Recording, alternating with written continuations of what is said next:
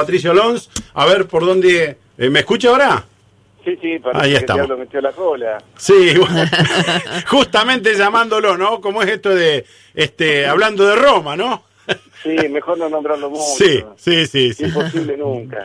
Mira, esto vos lo tenés ya en, en- en el Génesis, este, después del diluvio, la primera civilización humana que se conoce en la Sumeria, y ya ahí tenés este, fiestas a multitudes de dioses, que luego se van derivando, por ejemplo, los celtas, que son la población que, digamos, eh, puebla el sur eh, o el, el medio oeste eh, europeo, que digamos desde España hasta más o menos, de los- de celta, también tenían unas, unos, eh, unas fiestas en, en esta época del año. Esto era básicamente ellos para el, el cambio de estación.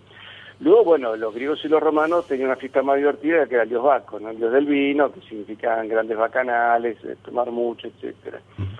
Luego, en un momento, para contrarrestar al cristianismo que empezaba a, a surgir en el pueblo de Roma, eh, los romanos crean las fiestas saturnales para el 25 de diciembre. Claro. Por eso hay un error diciendo que la iglesia copió a la fiesta pagana. No, es al revés. Se fabrica una fiesta pagana para contrarrestar al cristianismo. Claro. Y después, bueno, en, en Egipto, en honor al toro Apis, viste que es una figura que lo vas a ver en algún- muchas imágenes que tienen que ver con el antiguo Egipto.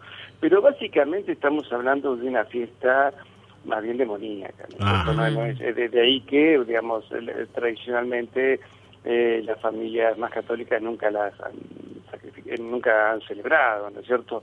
Porque implica también es el momento del desenfreno y se hace dos días antes del miércoles de ceniza, ¿no es cierto? El miércoles de ceniza, ¿qué significa? Son los 40 días antes de que comience la Semana Santa, ¿no es cierto? Antes del Domingo de Ramos, que es una fiesta móvil que da- eh, todos los años es móvil. Por eso, en realidad, el carnaval está determinado por cómo es el calendario litúrgico de la iglesia. Ah, Curiosamente, ¿no? El carnaval, se- la fecha de carnaval se determinan de acuerdo a cómo comienza la Pascua. claro. O sea, se sabe de determinada fecha de Pascua, 40 días antes del miércoles de ceniza, antes del miércoles de ceniza serían dos días de desenfreno, donde la gente come, bebe, etcétera. Porque, bueno, vienen 40 días de eh, ayuno de carne, este, eh, abstinencia de carne, ayuno los miércoles ceniza, etcétera. Eh, Patricio, Eh, le ¿Y pregunto... sabes cómo se llamaba la- eh, el método en la antigüedad? Esta es algo curiosísimo. Para determinar esta fiesta móvil se llamaba cómputus. Mire usted. Uno piensa que es una palabra de computadora, es un término nuevo, no. El cómputus viene del siglo IV y se hacían se hacen tablas muy complejas. Mira, vos sabés que se ha encontrado incluso en Suecia unas tablas de la Pascua escritas en lengua rúnica, ¿viste? Ese, esa suerte de alfabeto que tenían los escandinavos Sí. para determinar todas las Pascuas entre el, el siglo XII y XVII. ¿Hola? ¿Hola? ¿Hola?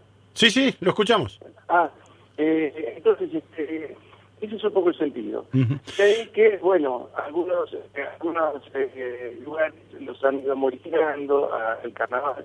Ya por lo menos no tenés la locura de gente que acá, ¿no es cierto?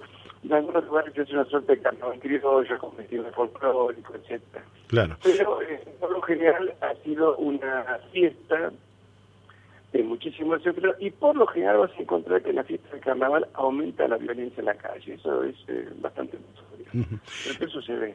Eh, Así que, eh, bueno, eh, ese es un poco el origen de, del, ca- del- del carnaval. ¿no? Eh, Incluso hay, hay algunos, este, por ejemplo, el apóstol San Pablo advierte eh, para haga. Tenés eh, muchísimas, eh, por lo general la, la iglesia ha recomendado no, no, celebrarla.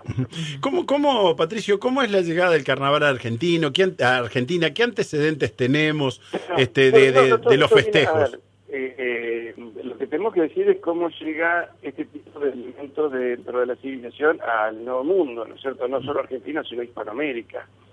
Es que nosotros veamos, tenemos que ver a la Argentina dentro de lo que fue la, la España americana entre 1492 y los procesos de independencia del siglo XIX, que éramos un solo país, ¿no es cierto? De acá hasta México eh, éramos una sola nación, un solo Estado Claro. eh, digamos, la, la corona española esto llega a morir con esto. Sí. Será. Uva. Uh -huh. ah, no se escucha bien. Lamentablemente, no, no, no, no.